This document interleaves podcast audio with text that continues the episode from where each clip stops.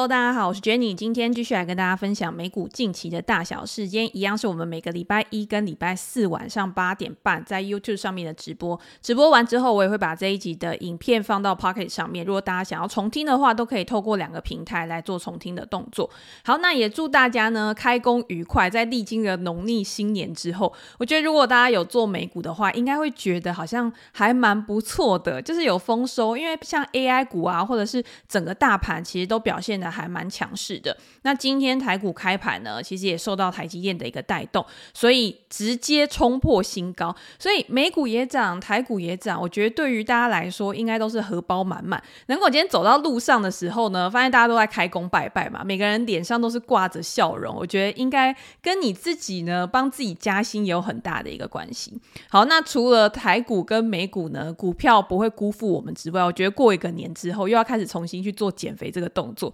肥肉跟脂肪呢，也绝对不会亏待我的，永远就是只要有付出就会有收获，就跟投资一样。所以来号召一下大家，如果年后想要健康的生活的话啊，也可以大家一起来例行这种减脂减肥的运动。我希望我在书展的时候，因为今年的二月二十三号下午，我在书展有一个红沙龙，跟雷浩斯还有凤欣姐一起去讨论查理蒙格的书，还有另外一本。一如既往这一本我很喜欢的书，那到时候呢，希望可以用比较正常的体态、比较 OK 的一个样貌来跟大家做见面。好，那今天呢要跟大家分享的当然就是辉达超车亚马逊这个话题呢，我们在礼拜一的时候应该就有透过 Facebook 去跟大家做一个预示，因为呢辉达就是非常的强势嘛，在 AI 推动的一个情况之下，大家都认为说它的市值。应该会不断的上升，甚至可可以去挑战科技巨头的一个地位。那亚马逊呢，就是他第一个去超车的对象。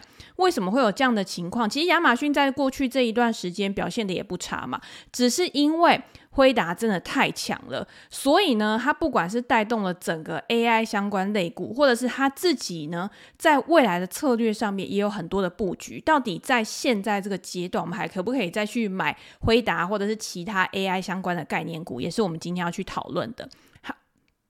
好那在一开始呢，大家还是要跟大家讲一下大盘啊，跟总体经济面。如果大家有看到前两天的 CPI 的话，那一天应该是心脏跳了一下，觉得怎么会反应那么大？那等一下也会跟大家分享说，到底 CPI 的数据里面是发生了什么事情。那在前两天，我们自己在群组里面就有讨论啊，CPI 公布之后，我会认为说是趋势没有改变，因为你会看到 CPI 它的一个数据啊，还是在下行的一个趋势当中。可是为什么大家对于数据的发布会有这么大的一个反应？我觉得这是每一次的数据公布的时候啊，市场都会有的一个现象，包括像非农就业指数，包括像 CPI、PC。第一啊，每一次只要非农就业数据公布之后，大家对于联准会未来的动向呢，就会开始搞得很敏感。可是大家也知道，联准会又不可能因为一个数据，然后就会有很大的态度变化。它一定是要看到一个趋势的形成，它才会去有具体的动作。就像当初他开始去做激进的升息的时候，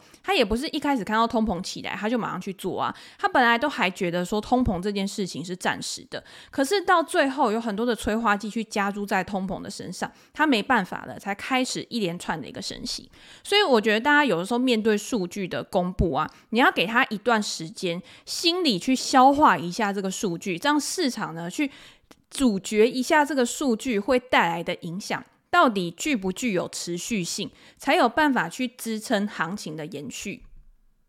那 CPI 公布之后，当然股票啊、债券啊，它都是直接大跌嘛，而且以价值主。股为主，然后跟利率非常敏感的小型股罗素两千指数在当天哦收跌了快要四个 percent，所以等于是吓坏了很多投资人，觉得说哇，连小罗素都跌了这么多，那会不会是因为未来又会有什么不可控制的一个局面？可是昨天呢，或者是今天，大家可以看到盘前盘其实都已经慢慢的开始去涨回来了，它创下了二零二零年六月以来的最大跌幅，有可能是因为市场上面有一些比较。嗯，激进的投资人或者是比较投机性的投资人，他们去做获利了结的一个动作。所以，如果你在当下你就去把股票卖掉的话，有可能刚好是卖在阿呆股嘛。有的时候，不管是追高或者是杀低，你都应该要稍微的冷静下，等别人先跑。然后呢，你只要不要当最后跑的那个人，我觉得就已经是在投资市场上面持续去生存下来的关键了。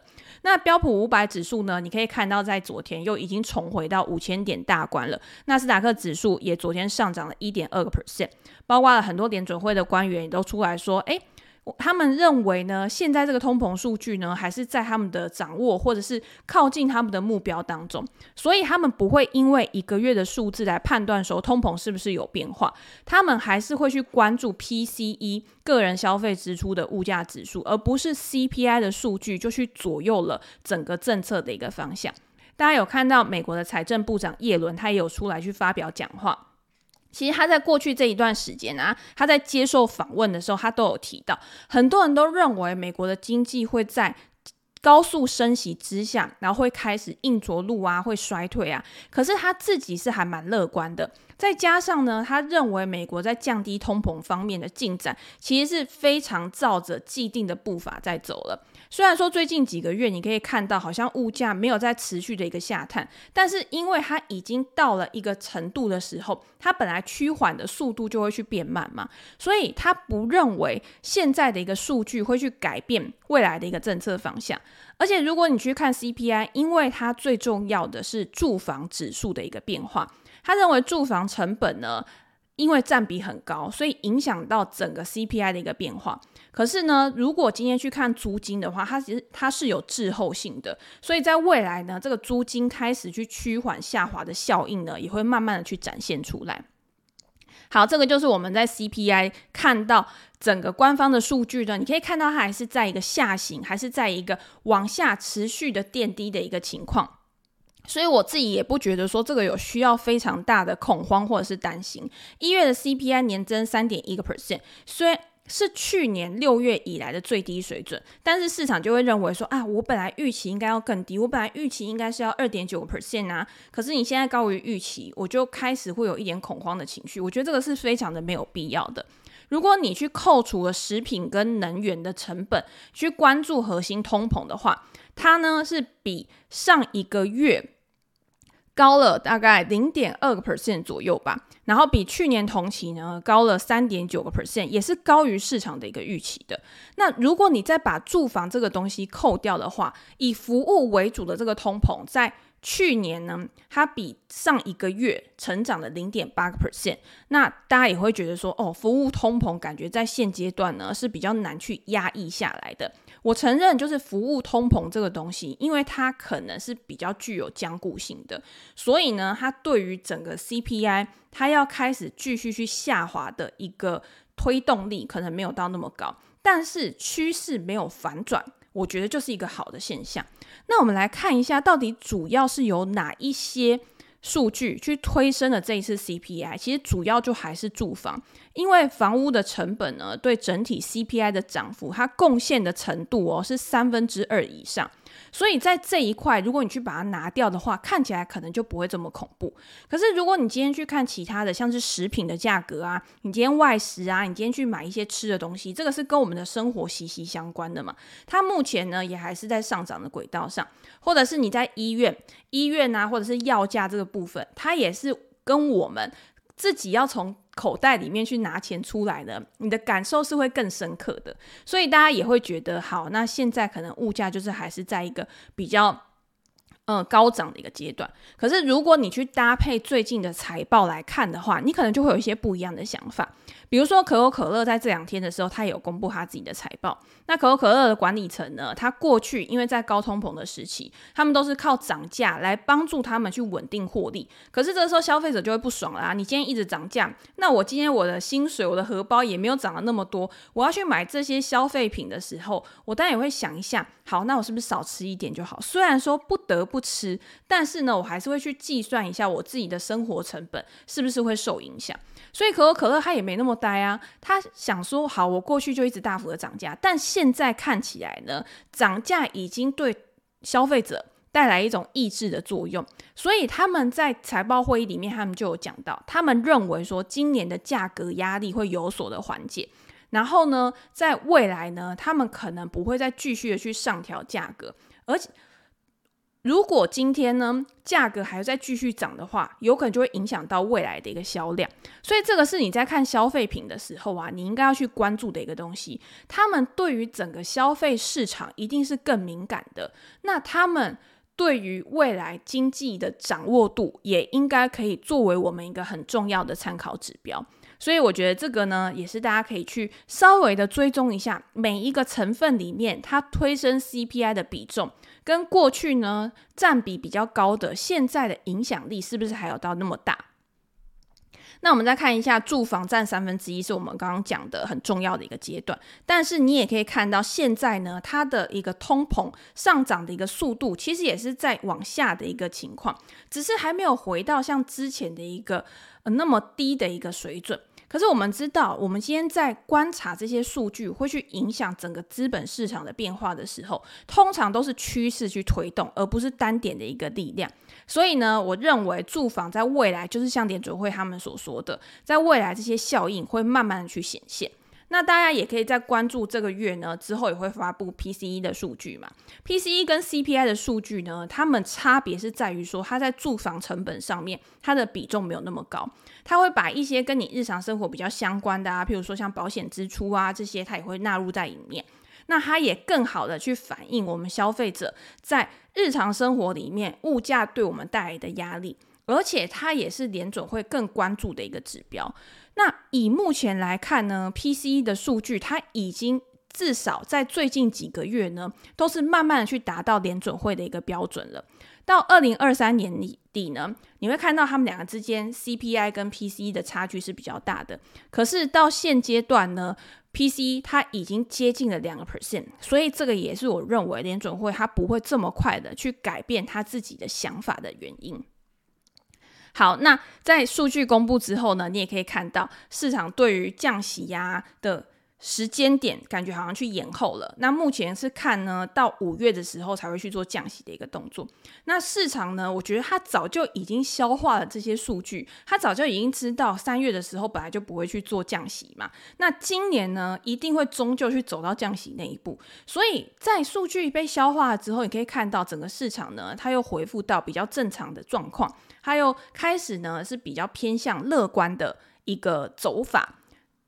那也造成了昨天呢，有比较显著的一个反弹。所以大家真的不要再因为一次的数据、一个月的数据，然后就去把自己的整个计划、整个规划就去打乱。我觉得你只要有一个预先的安排，你要有一个进出场的一个控制。比如说，你知道你自己的风险控管，你知道你自己的最大损失是多少，那这样子你在持有你的股票的时候，你就不会好像随时随地一点风吹草动，你就很想要把股票卖掉，你就手很痒，你就很想要去做过度交易。我觉得这个呢，也是大家在持有 AI 类股的时候非常会犯下的一个错误。那因为我们上一集的时候是在讲 ARM 这家公司嘛，那在讲的时候呢，因为我常常讲到，就是如果你今天要看一家公司的时候，你可以去看它的估值，你可以去看它目前的一个动能资金的一个状况。那我自己呢，因为我偏向比较保守，所以我为了去控制自己不要去过度交易，我通常都会给自己一些小目标。比如说，在估值比较合理的时候去买进，可是你要知道市场上面动能非常强，或者是市场上面非常乐观的时候，你今天用合理的估值，可能是买不到你想要买的股票，因为市场他们对于未来的前景是非常乐观的，所以很多人他愿意比你给出更高的溢价去买那档公司。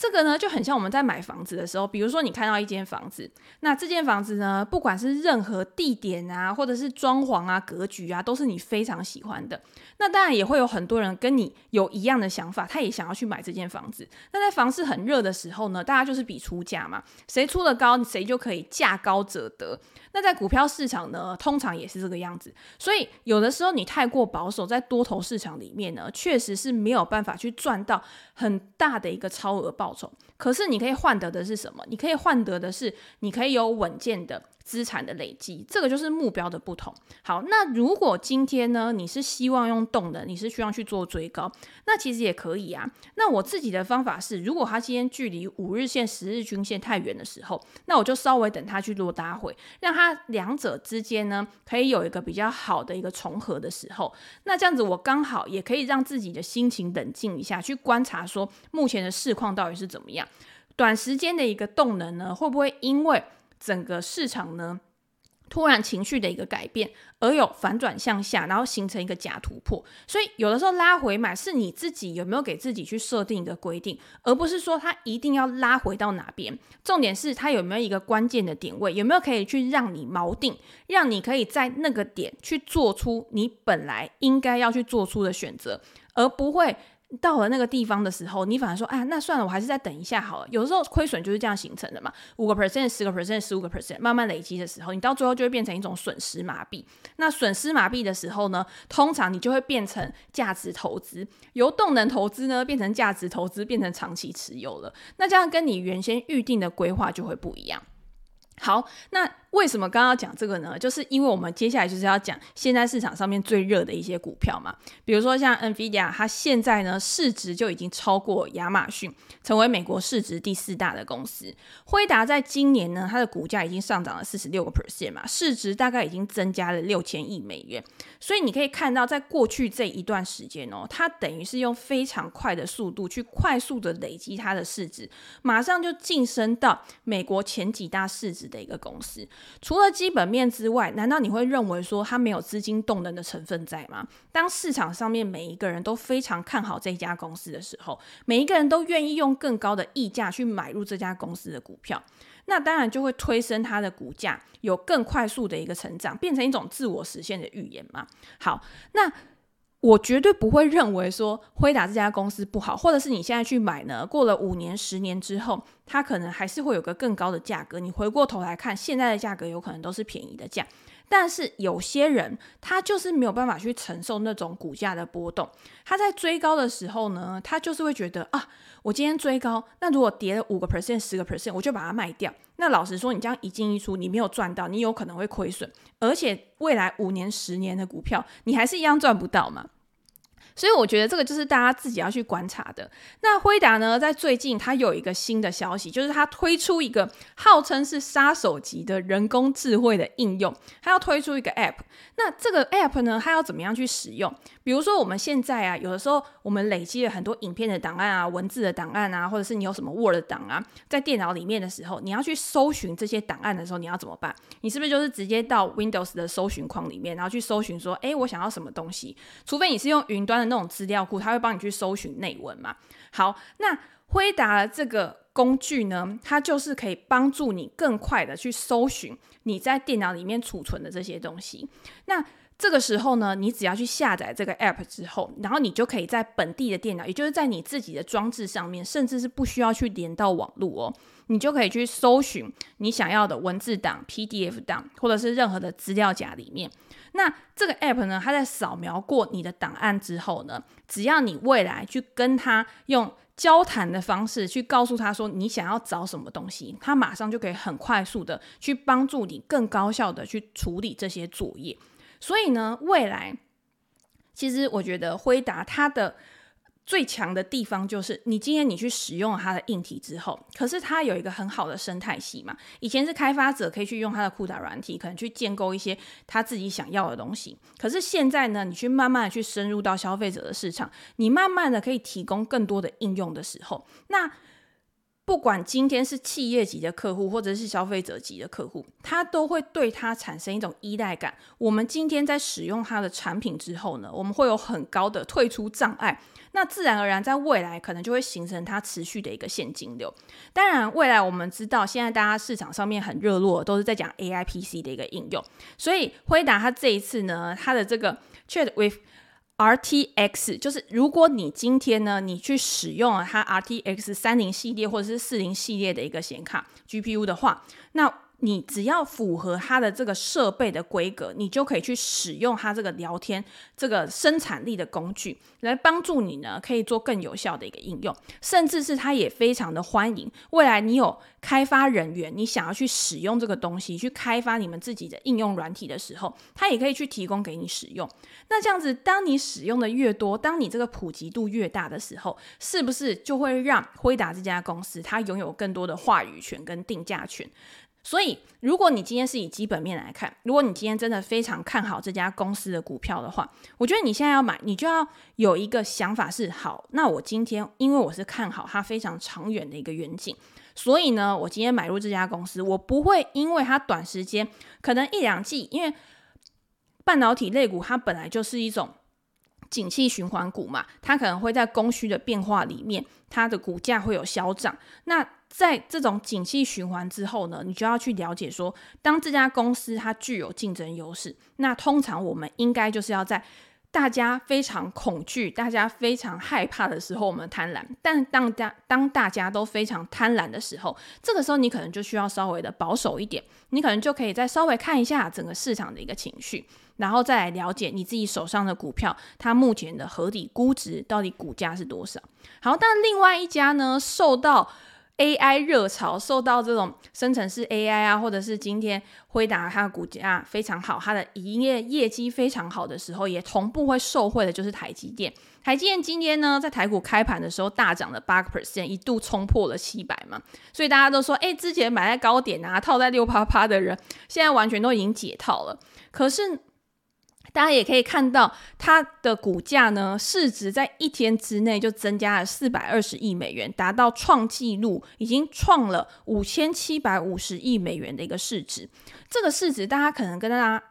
跟大家讲哈，大家没什么感觉。可是它现在的市值呢，已经可以去超越 Visa 这家公司，也就是美股里面大家都知道这个做呃刷发单啊，就是信用卡的一个公司 Visa。成为市值第十二名的一个公司，而且也有非常多的分析师呢，开始去调高台积电的目标价，所以造成了整个市场上面对于未来台积电的一个融景是非常非常的一个看好的。那台积电它在一月公布营收，也就是在年前的时候吧，公布营收的时候是年成长了七点九个 percent。那在之前他公布他自己的季度的营收财报的时候呢，他也预估说今年的第一季啊，营收至少会成长。八个 percent，所以台积电自己对于第一季或者是对于二零二四年都是非常看好的。他认为二零二四年呢会扭转二零二三年营收的一个衰退，会比去年同期呢还要成长二十个 percent。这个就激励了整个市场上面的投资人非常大的一个信心嘛。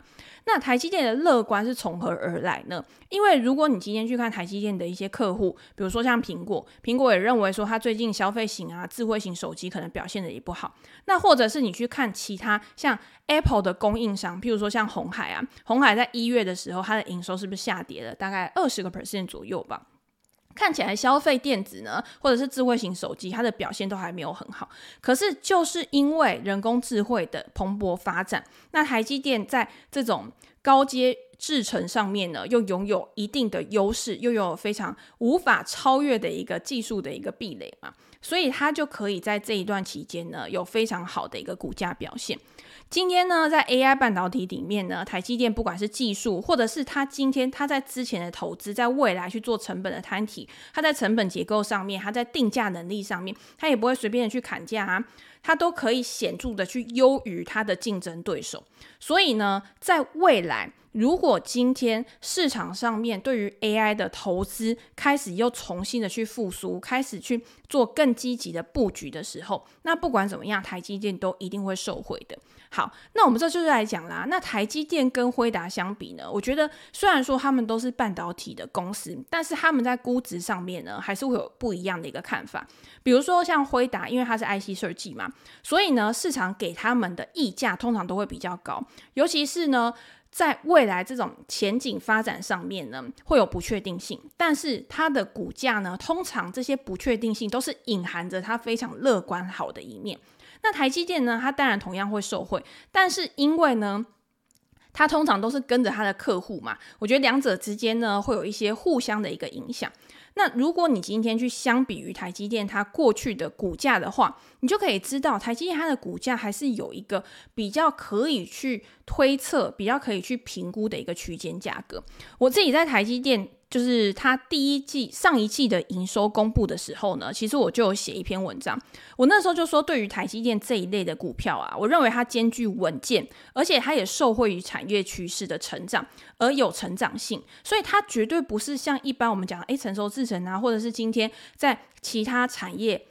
内的公司不好的时候，它的股价表现的也会特别差。通常它都是受到影响比较小的那一个。而且在当时，如果你以估值来看的话，台积电它的本益比大概就是在十七倍左右。虽然比我们在之前几季在讲的时候呢，它有上升，但是因为公司给出来它长期的一个成长率的目标，大概就是在十五到二十个 percent 之间。所以如果你今天去看这样子的估值的话，我自己会认为说它的股价也还在合理的一个阶段。所以我就认为说，如果今天它在合理的阶段，那你当然就可以去做资金上面的一个配置跟布局。这个就是我刚刚在一开始的时候讲，你今天你要先了解你买的公司是属于哪一个类型的公司。你了解了之后，你去判断，你把它分类好之后，你再去知道说，我今天要用什么样的估值方法去估它。像辉达，你可能今天用本益比，当然你会觉得说啊，它超贵的。可是如果你今天去把成长率加进去，又或者是你去跟它同产业的竞争对手相比，再加上它未来可以应用的层面，可以为它贡献多少的营收跟获利，它当然就会。有比较高的一个估值溢价，可是这个估值溢价对我来说，有时候你估出来，你还是要根据新进的资讯去调整你自己的估值的看法，所以它是会需要更大的变动的。可是台积电呢，它比较属于那种稳健型的，所以它用这种。呃，P/E，然后再加上成长率去估呢，我自己就会觉得好。那我觉得它的可确认性、它的可持续性可能会比较高。这个就是我自己在做这些公司估值的时候，会有不一样的一些思维的方式跟大家做一个分享。那当然，ARM 也是一样，就是我们上一集的节目就有跟大家分享到。那我有看到留言呢，就有人说他是比较早就去投资在 ARM 这家公司，他认为说今天有很多的半导体公司都是他的股东，而且在未来产业。趋势上面呢，他也认为让他具有非常好的一个竞争优势。其实我看这个留言的时候，我自己也都是非常的认同的，因为我自己也有写一篇文章嘛。在这篇文章里面呢，我就有去讲到说，我觉得让他未来的一些成长的机会到底是在哪边。可是我为什么在一开始的时候我不会买 R？其实就是个人选择的问题。第一个是我觉得他当初在 IPO 的时候，那个时候市况可能比较不好，再加上一般来说 IPO 的股票呢，通常它的一个走。走势都会是比较类似的。你今天不管去看过去哪一家公司刚上市的时候，你都会看到它一开始呢，当然就是会有一个很好的走势。但是呢，在之后呢，它可能就会因为很多人想要去获利了结，然后开始有比较显著的下跌。在筹码整理了之后呢，再重新往上。那今天你想要去买 ARM 这家公司的股票，你可以从几个角度去看。第一个就是像我们上一集讲的，从估值的角度去看。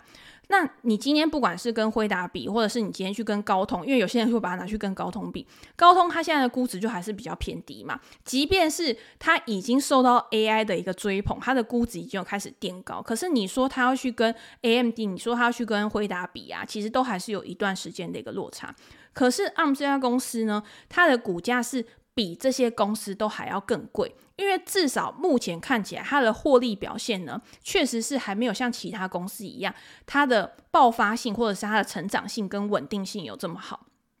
而且呢，如果你今天从第二个角度来看的话，比如说像跟辉达不一样的是。因为 ARM 它的股票呢，只有一小部分可以被交易而已，因为它的大股东软银就占了大概九十 percent 以上的一个股权嘛，所以今天如果你去看辉达的话，辉达它前十大股东啊，拥有它的股票大概就是占了大概三分之一，所以在流通性上面呢，当然也会不一样。可是呢，也是因为少数的股权的关系，有可能让它会有一个轧空的一个走势，这个也是大家要去注意的。也就是说，当这家公司的股价它开始有非常猛爆性的上涨的时候，它今天它的风险跟它的脆弱性也会变大。那这个风险跟脆弱性不是说哦，它就会开始去做崩跌，而是它的波动会加剧。波动也是风险的因素之一，所以如果你今天你要持有这家公司的股票，你也要把波动去放入到你的参数里面，你要知道你自己有没有办法去承受这一些波动。那如果以做空的呃研究机构来看的话，他表示说，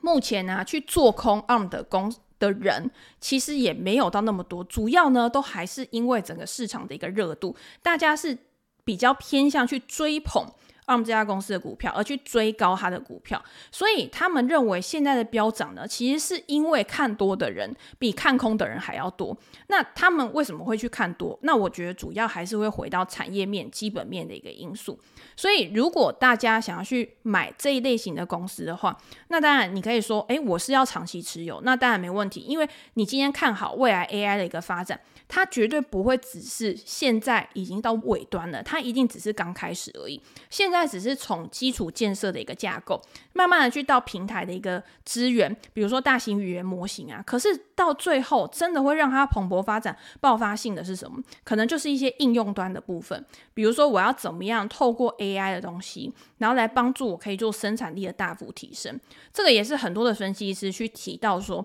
有可能在未来受到 AI 受惠。最大，而且成为下一支标股的，它绝对不会是我们现在看到的科技巨头，而是我们现在可能听都没有听过的一些公司。那当然，听都没听过的公司，你也没办法去投资嘛。可是你可以了解，就是说这个市场因为 AI 而去衍生出来的商机，在未来一定是非常非常多的。所以呢，如果大家有兴趣的话，其实也可以到我 p e r s p e c t 专栏里面去看。我自己会觉得，以估值来看，因为公司它给出说今年就是大概是一点二到一点二四左右的一个每股盈余嘛，所以你现在去看本益比的话，我觉得跟之前相比，不管你今天是跟他自己或者是跟同业去相比的话，它其实都是还蛮贵的。但是短期的动能，如果你今天要加入到资金层面的因素去考量的话，有的时候两个。基本面跟动能面之间本来就是会有所差距，那你要怎么样在其中去找到一个平衡？我觉得是很重要的。这个也是你可以一直持有股票，或者是做好资金配置，你自己的投资组合里面，你要怎么样去把你的资金去配置在不同的公司上面，这些都是要去参考的一个因素。好，那最后呢，也跟大家分享，就是 Lyft 跟 Uber 这两家公司，因为这个也是我自己在我的专栏里面追踪非常久的公司。那 Uber 是我自己在前两季的时候就已经还蛮看好的。那昨天为什么会讲到这家公司呢？就是因为 Lyft 它搞乌龙嘛，它公布它的财报，结果它财报呢给出来的一个展望，说它调整后的一个利润率有可能会成长五五个 percent。那大家就要想了，哇！你今天是做了什么事情？因为如果你今天利润率可以提高五个 percent 以上的话，你第一个一定是你开源嘛，也就是说你今天你有非常大的一个营收成长，所以可以让你的获利有所提升。第二个就是你去节流，包括过去这一段时间是不是有裁员啊、删减成本啊，或者是你透过了什么样的方式去帮助你可以提高成本效益，你才有办法去大幅的去提升你的获利能力。结果呢，他们的 CFO 就是在电话会议里面出来就曾经说：“哦，不好意思，我们置入错误，应该是提高零点五个 percent，而不是五个 percent。所以本来一度呢，股价大涨六十几个 percent，那到最后呢，还是有大涨哦，三十八个 percent。好，那其实这些东西呢，为什么它还是可以大幅的上涨三十八个 percent？如果大家去看它的财报里面啊，你还是可以看到一些比较乐观，就是对于未来展望比较。有利的一些讯息，像 Lyft 跟 Uber，他们都是共享汽车嘛。可是因为 Lyft 它的呃，业务结构其实是比较单纯、比较单一的。Uber 呢，就是因为在疫情之后呢，他知道说，诶，这个共享乘车啊，或什么之类的，他可能需求会开始慢慢趋缓。他也有投资很多像货运啊，或者是送餐啊，大家都有常去使用嘛。这些呢，可以帮助他可以有更好的一个利润率。那 Lyft 呢，它在这一次的营收跟获利都已经是优于市场的一个预期，而且不管是它的活跃用户人数，或者是呢，它的一个乘车数量其实都比之前还要大幅的成长，已经创下了历史新高了。他们认为说，在未来呢，这样的趋势会持续的发展下去，会让他们的营运状况会越来越好。而且，Lyft 跟 Uber 这两家公司呢，过去大家都会认为说，这两家公司就是不停的在烧钱，所以呢，他们获利的可能性非常低。但是，如果你去看的话，Lyft 它已经开始慢慢的有更好的一个表现，而且 Uber 它已经是在去年是有赚钱的一家公司，而且也被纳入到 S M P 五百指数了。所以，我自己为什么会看好 Uber 的原因，我那个时候就觉得说，今天在疫情之后，再加上它的业务多元化，再加上它新的 CEO 呢。其实我觉得他在管理上面其实有非常好的一些策略，而且在后续的一些财报的追踪上，他们也都有慢慢去达成他们原本既定的一个目标，所以当然可以去推升它的股价有一个比较明显的一个上涨。那目前呢，你可以看到 Lyft 跟 Uber 两个之间，它在市占率上面呢，当然还是 Uber 占比比较高，Lyft 大概占了百分之三十的一个市占吧，可是 Uber 大概是有百分之七十的一个水准。而且 Uber 他也认为说，他在今年啊，他的获利表现也会比从去年同期还要再大幅的成长。在今天获利跟现金流都有持续的增加的情况之下，他也宣布了他最新的一个回购计划。他宣布说，他要回购七十亿美元的股票，来让他的股东呢可以有更好的一个股东权益。所以你就知道，今天一家公司呢，他从开始烧钱的阶段。到他开始获利的阶段，到他开始有余裕、有现金可以去回馈股东的阶段，它就是一家公司慢慢的从非常的青春洋溢，然后到慢慢的开始比较成熟稳健。那如果它未来呢，还可以带来更多的一些成长机会，包括更多元的一个业务的话，它有可能就可以持续的去壮大它自己的竞争优势，而且持续的给股东带来更好的一个回报。所以这个也是我自己呢，在过去这一段时间看好 Uber 的一个原因。那如果大家有兴趣的话呢，我会把链接放在资讯栏，大家都可以再过去参考。好，那今天呢，就先跟大家分享到这边。其实最近还有非常多的财报在公布，那如果有时间的话呢，我们都可以利用之后直播的时间啊，或者是文章来跟大家做分享。我自己很喜欢，然后也觉得融入在我们的生活里面呢，从生活里面去找到一些美股的投资机会，都是一些很棒的一些题材。那我们现在呢，也来回答一下大家的问题。好，今天其实人还比较少呢。没关系，那如果大家有任何问题的话呢，都可以在留言的地方或者是评价的地方告诉我，然后我们在之后的影片里面还也可以再来跟大家做一个分享。那今天呢，就先跟大家分享到这边喽。那也祝大家新年快乐，然后也祝现场的人呢都新年快乐，开春大吉。